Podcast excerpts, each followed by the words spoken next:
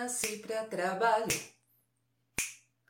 Eu não nasci pra sofrer. Olha aí a primeira inversão. Eu percebi que a vida é muito mais que vencer.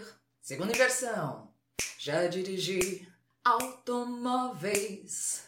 Já consumi capital. Já decidi que o dinheiro não vai pagar não vai pagar a minha paz. Se liga na terceira inversão. Olá, eu sou Alexandra Mauro, comunicadora e psicossocioterapeuta, e nosso assunto de hoje não é arte, nem dons musicais. É trabalho, foge não. Vamos no ritmo e mãos à obra. Seria cômico se não fosse trágico. Eu adoro essa música do Ed Mota, não só pelo swing, mas também pelo conteúdo científico que ela nos dá. Nesse pequeno trecho é possível perceber três inversões que nós, seres humanos, fazemos com o trabalho. Primeira inversão: a associação que fazemos do trabalho com sofrimento e estresse. Cristo, há mais de dois mil anos, já dizia: pelos frutos conhecereis a árvore. O trabalho é a nossa maior fonte de consciência, pois conhecemos uma pessoa pelo que ela faz. Isso nos mostra que o verdadeiro motivo de não gostarmos de trabalhar é porque não gostamos de ver nossas dificuldades, nossos problemas e de ter contato com eles, o que denuncia nossa corrupção e nossa autossabotagem. Achamos que se não os vemos, eles não existem. Só que não, eles continuam existindo e cada vez mais dificultando nossas vidas.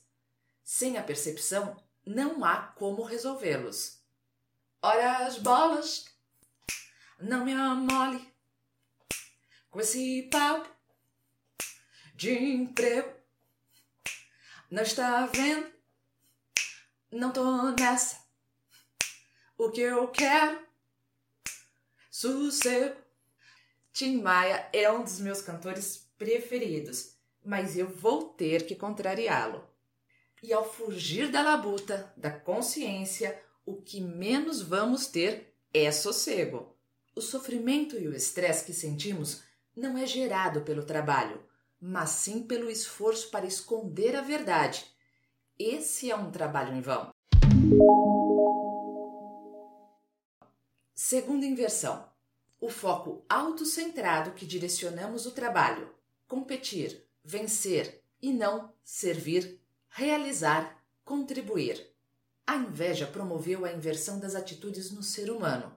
Então, quando não é possível desviar do trabalho, desviamos o trabalho. Isso acontece quando alteramos a função do trabalho, da contribuição para o desenvolvimento de toda a sociedade para unicamente o próprio benefício transformando na maior parte das vezes o ambiente profissional em um ringue. Algumas pessoas, quando se dão conta do inferno que se criou e do resultado, que o mais forte sempre vence, a batalha, porque na verdade todos saem perdendo. Elas decidem que não querem mais trabalhar para os outros, querem trabalhar só para elas. O que seria até positivo se elas tivessem consciência da própria patologia e da patologia social. Ao empreender, elas tomam um choque de realidade ao ver que vão ter que trabalhar dia e noite para terem o mesmo retorno, o que vai gerar desgosto, pela ideia invertida que tinham que ser dono do negócio é mandar ganhar muito mais e com o suor do outro, o que demonstra a inveja que tinham do seu empregador. Mesmo os que têm intenção de realizar algo mais altruísta vão esbarrar nos bloqueios que a estrutura econômica social impõe para esse tipo de atividade e vão perceber a pulso a patologia do poder que funciona no sistema muitos para um e não um para muitos, com todas suas leis e iniciativas voltadas para o benefício dos que estão no poder e o quanto compactuavam com isso fechando seus olhos quando estavam na posição confortável de boi garantido. Terceira inversão: a visão que a única recompensa desse tormento, o trabalho, é o dinheiro e o que ele pode comprar. Infelizmente, o valor que damos ao trabalho geralmente é proporcional ao que ele nos permite comprar. Essa atitude é de um grau tão forte de inveja que projetamos nossas misérias até no que mais nos atrai no trabalho, no dinheiro. Vemos o dinheiro como algo sujo que nos escraviza e não que nos escravizamos ao rejeitar o aspecto transcendental espiritual do trabalho, como caminho para realizar o bem, o belo e o verdadeiro, para revelar a nossa essência, como canal para captarmos a energia essencial que nos mantém vivos para permanecermos saudáveis. Afinal, tudo que para, morre. Temos tantos exemplos disso.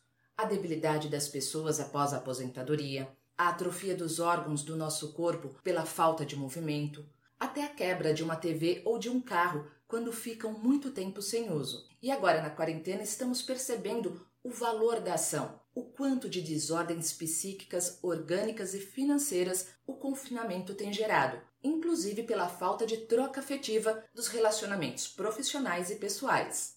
Querer atuar em atividades superiores ou somente no que se gosta, não encontrando sentido em outras funções, também é uma atitude fantasiosa. A ação vem do interior do ser humano, portanto, ela em si segue a intenção de quem a realiza. Mas claro que não é qualquer ação, pois ninguém pode se sentir bem atuando em algo desonesto ou prejudicial à sua integridade física e psicológica e também à do próximo. A pessoa que age com afeto se dá bem e tem sucesso em qualquer atividade. Realiza e se sente realizada, pois a ação no bem é a essência e a finalidade da vida. Haja no bem, fique consciente. No próximo episódio, o amor está no ar.